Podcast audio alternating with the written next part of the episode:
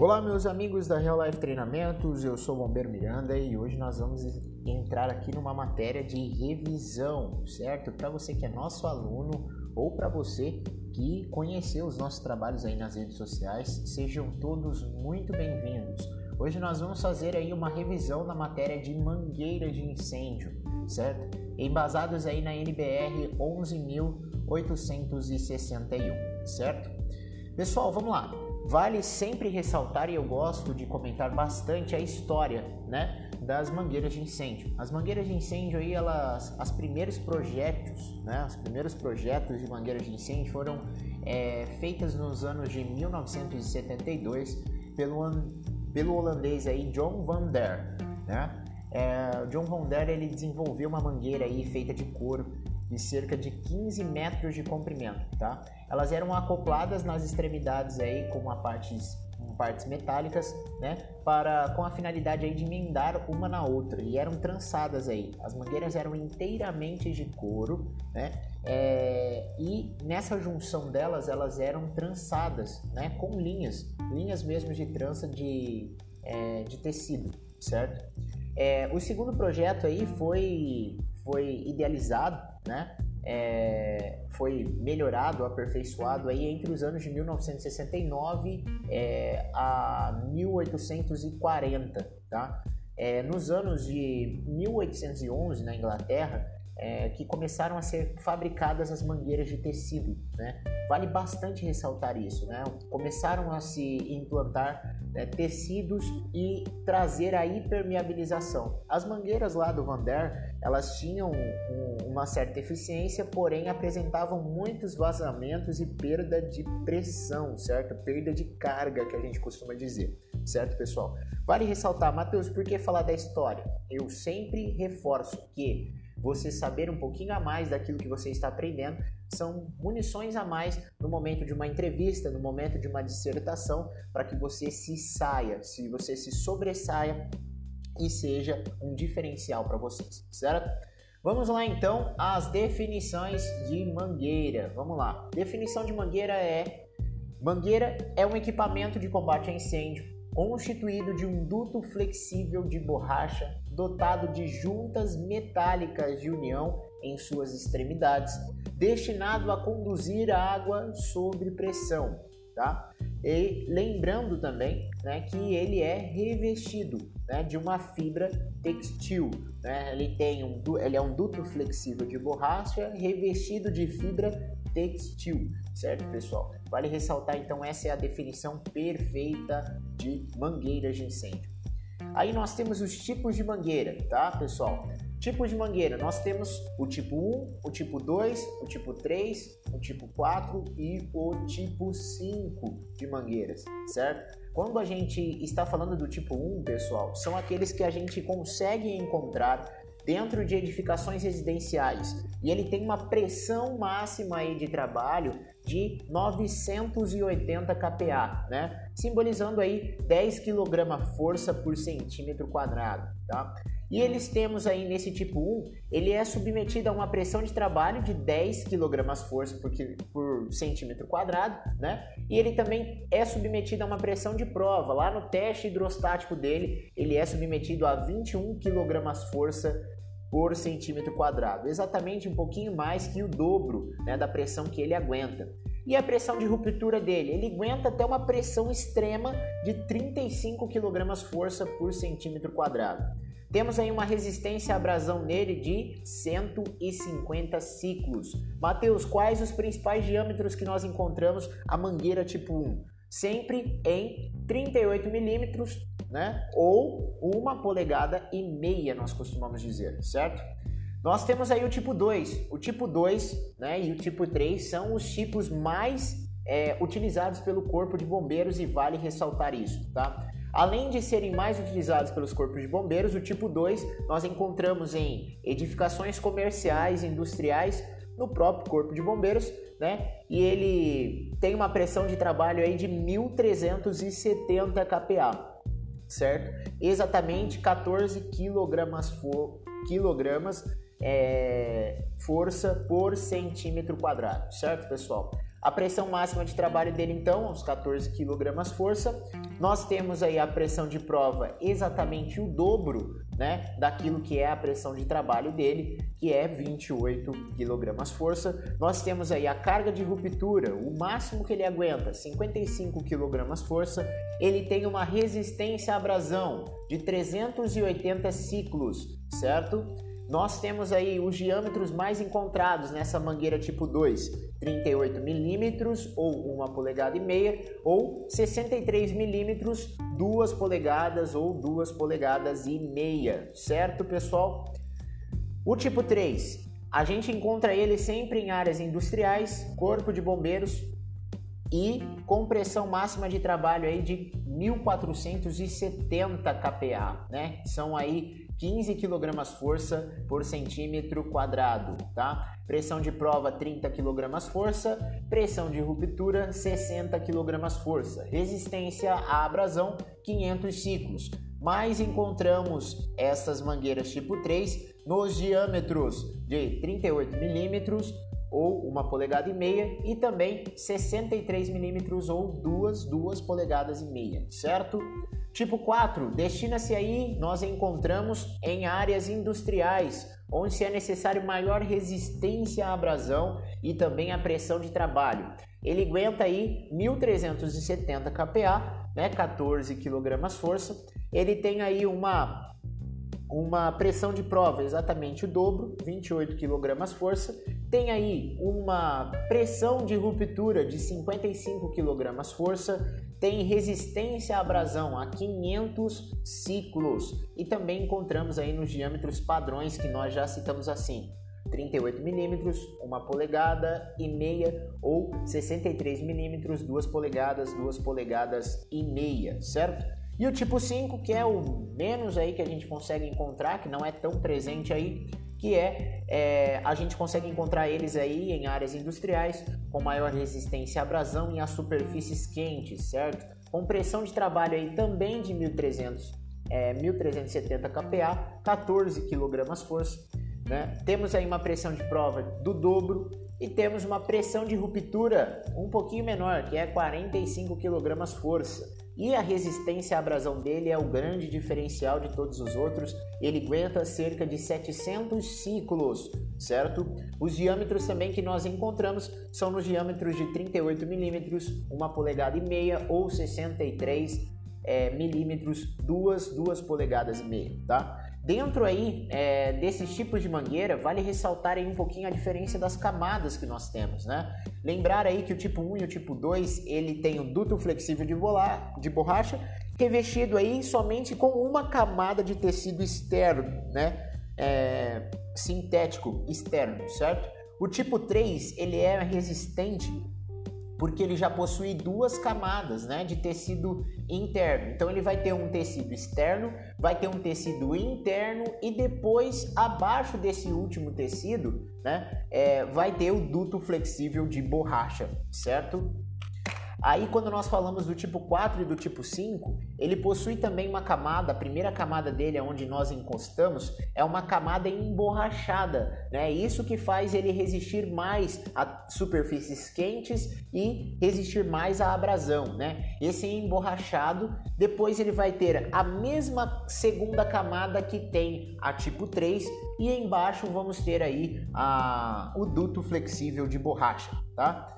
Na antiguidade, quando nós éramos criancinhas, né? As mangueiras de combate a incêndio, elas eram feitas de fibras naturais, né? E essas fibras naturais eram mais conhecidas aí, era mais utilizada para as mangueiras de incêndio, né? Lá nos anos de 1965, eram mais utilizadas a junta e o canhamo, certo, pessoal? Agora, atualmente, né, desde 1965 para cá, nós temos aí, é, são utilizadas desde os anos de 1840, na verdade, são utilizadas aí as mangueiras de fibras sintéticas, certo, pessoal? Porque elas, elas apresentam maior resistência, maior fixação, né? Não é, permite fáceis vazamentos, né? É difícil é, de romper uma mangueira aí de tubulação de fibras sintéticas. Vamos aos diâmetros de mangueira. Conforme nós vimos já um pouquinho acima, os diâmetros de mangueiras mais comuns aí que a gente utiliza. Uma polegada, uma polegada e meia, duas polegadas, duas polegadas e meia e três. Mateus, na época que eu estudei, tinha quatro polegadas. A 4 polegadas, pessoal, segundo as instruções novas aí do Corpo de Bombeiros, nós não colocamos elas mais como mangueiras operacionais de combate a incêndio, e sim como mangotes, né, que são responsáveis aí para fazer uma linha adutora, montagem de abastecimento de caminhão ou de reservatório, certo? Dentro também dos diâmetros, nós também precisamos falar dos comprimentos padrões de mangueiras, que são 15, 20, 25 e 30 metros. Certo, pessoal? Seguindo aí, as principais ferramentas aí que nós utilizamos. Vale ressaltar a diferença de lance de mangueira para linha de mangueira, hein, pessoal? O lance de mangueira é a fração que vai de uma junta de união até outra, certo? Isso é um lance de mangueira. Não podemos chamar tudo de mangueira em si, né? Ou linha de mangueira. É, linha de mangueira é quando ela está acoplada à rede hidráulica e na sua extremidade né, final aí tem um esguicho e a linha está inteiramente pressurizada, certo? Então aí eu tenho uma linha de mangueira. Dentre as ferramentas nós temos aí a chave Stores, nós temos adaptações metálicas, nós temos os derivantes, né, que podem ser de, de vários, é, de várias expedições diferentes. Né? Lembrando também que o derivante é uma peça metálica aí com o intuito de fazer o que? De transformar uma linha em duas ou mais, né? Tá vindo uma linha de maior diâmetro, ele sempre vai fracionar por uma linha de diâmetros inferiores à polegada que ela está vindo, certo, pessoal? Vale ressaltar também, tá? Junta de união é a extremidade metálica, né, que está acoplada aí às extremidades dos lances de mangueira, certo, pessoal? Tem a finalidade aí de unir lances de mangueira entre si e tem a finalidade também de acoplar, né, um lance de mangueira à rede hidráulica, tá? Empatação, Mateus, o que seria empatação? É justamente a parte de borracha interna da vedação, né, que está numa junta de união, pessoal. Vale sempre ressaltar isso, a importância, a diferença entre junta de união e empatação, tá? Então é essa igualdade, essa vedação que tem interna, né? Esse, é, essa partezinha emborrachada que tem interna, que faz com que a passagem da água seja contínua, ela não vaze nessas juntas de união, certo?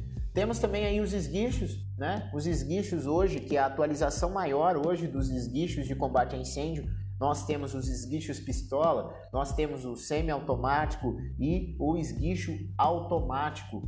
Temos também mais comuns dentro dos abrigos de hidrante os esguichos é, reguláveis, certo pessoal? Nas linhas de mangueira nós temos aí linhas, linhas adutoras que são aquelas que vão de uma fonte né, de, de abastecimento, de um hidrante, né, de um reservatório, de um manancial e elas se dividem, né? Elas chegam até, elas vão de uma, de, um, de uma fonte de recebimento e trazem a água, né? alimentam um determinado reservatório e dali daquele reservatório partem-se as demais linhas, que podem ser aí linha de ataque, né? a linha direta, como a gente já aprendeu. Mateus, o que é a linha de ataque? É aquela que vai direto ao fogo, que tem a finalidade de atacar diretamente o principal foco de incêndio.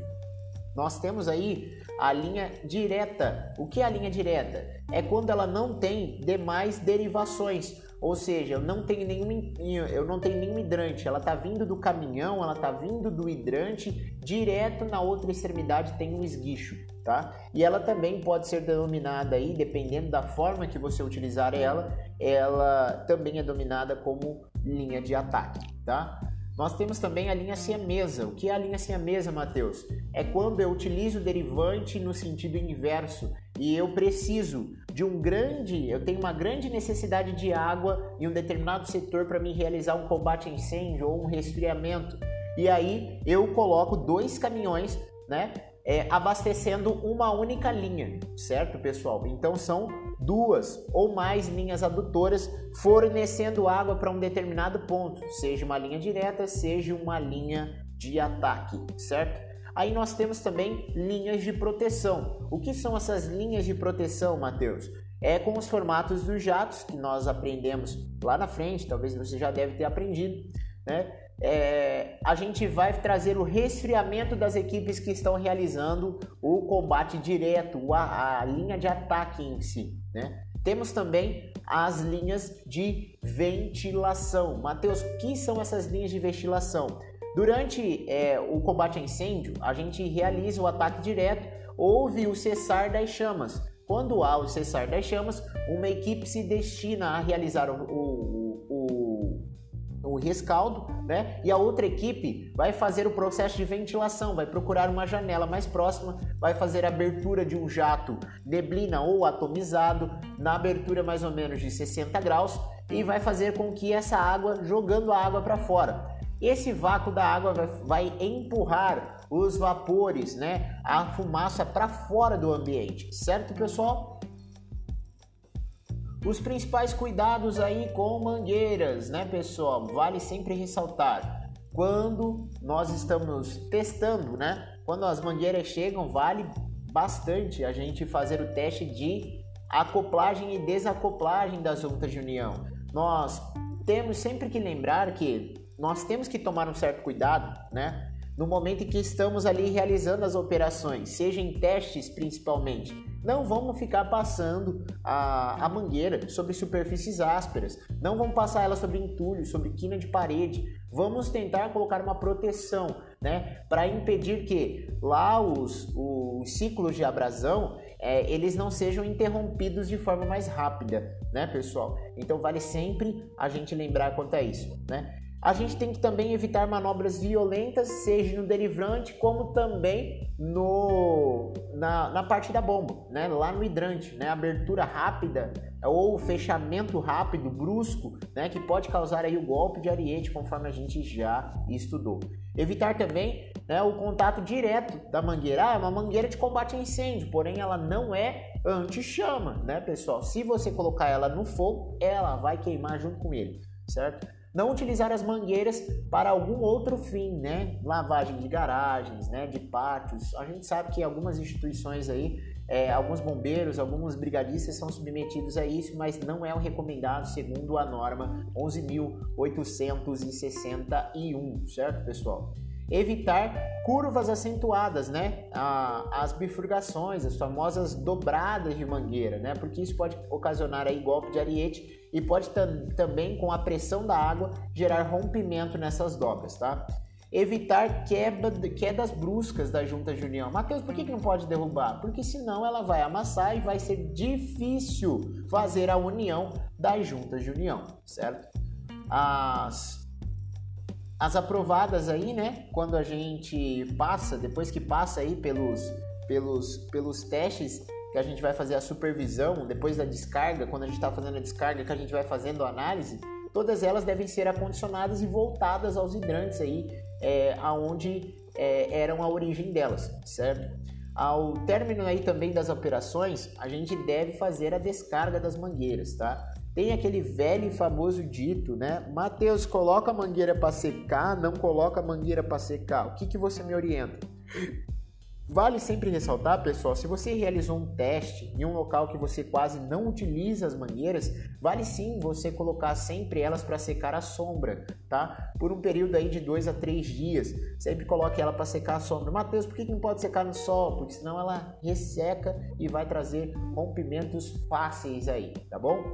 Ah, as que durante a operação, né, forem acometidas de óleo ou graxas aí em situações esporádicas Geralmente em grandes instituições, em alguns lugares, tem mangueiras reservas. Você pode substituir, coloca ela para fazer um treinamento, coloca uma mangueira nova ali para fazer. Porque esse óleo, essa graxa pode corroer. Né? Mateus, eu quero lavar. Então, com detergente neutro e escova aí de cerdas macias, você consegue fazer a higienização dessas mangueiras, tá? Sempre tomando os devidos cuidados aí para não rompimento das fibras. Quando lavadas aí, elas devem ser colocadas, conforme já falei, à sombra, né? Colocadas aí para secar à sombra.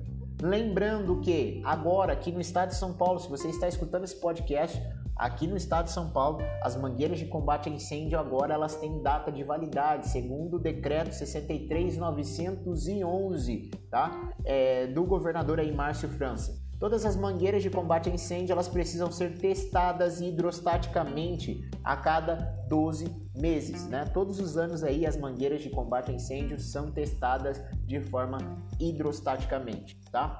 Lembrando aí algumas formas de acondicionamento. Nós temos o zigue-zague, né? Que ele pode ser deitado ou de pé. Nós temos aí a técnica do aduchada, que é a que nós mais encontramos e é a mais indicada para abrigos de hidrantes aí, seja residenciais, seja em áreas comerciais ou industriais, tá?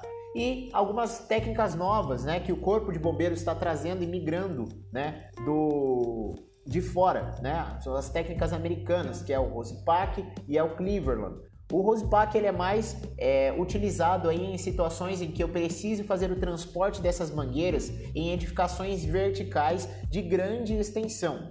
O Cleveland ele é mais é, orientado na utilizações é, em espaços onde eu estou confinado, né? Eu não tenho tanto espaço para realizar o desacondicionamento da mangueira ah, somente eu não preciso desacondicionar ela da forma que eu desacondiciono a duchada ou as demais, é, as demais técnicas que a gente conhece. É simplesmente eu conectar ela, né? Com, ela já vem com o esguicho pré-conectado, né? Eu conecto ela a uma, a uma linha que está vindo de uma fonte de abastecimento, né? E pressurizo a linha. Né? Quando eu pressurizar a linha, ela vai formar uma espécie de um caracol, já vai estar devidamente pressurizada, sem dobras, eu consigo já começar dali, sem desacondicionar, realizar o combate a incêndio, certo, pessoal? E nós temos aí a, a técnica em espiral, certo? A técnica em espiral ela é mais recomendada sempre para quando nós vamos armazenar as mangueiras de combate a incêndio em estoque. Certo, pessoal?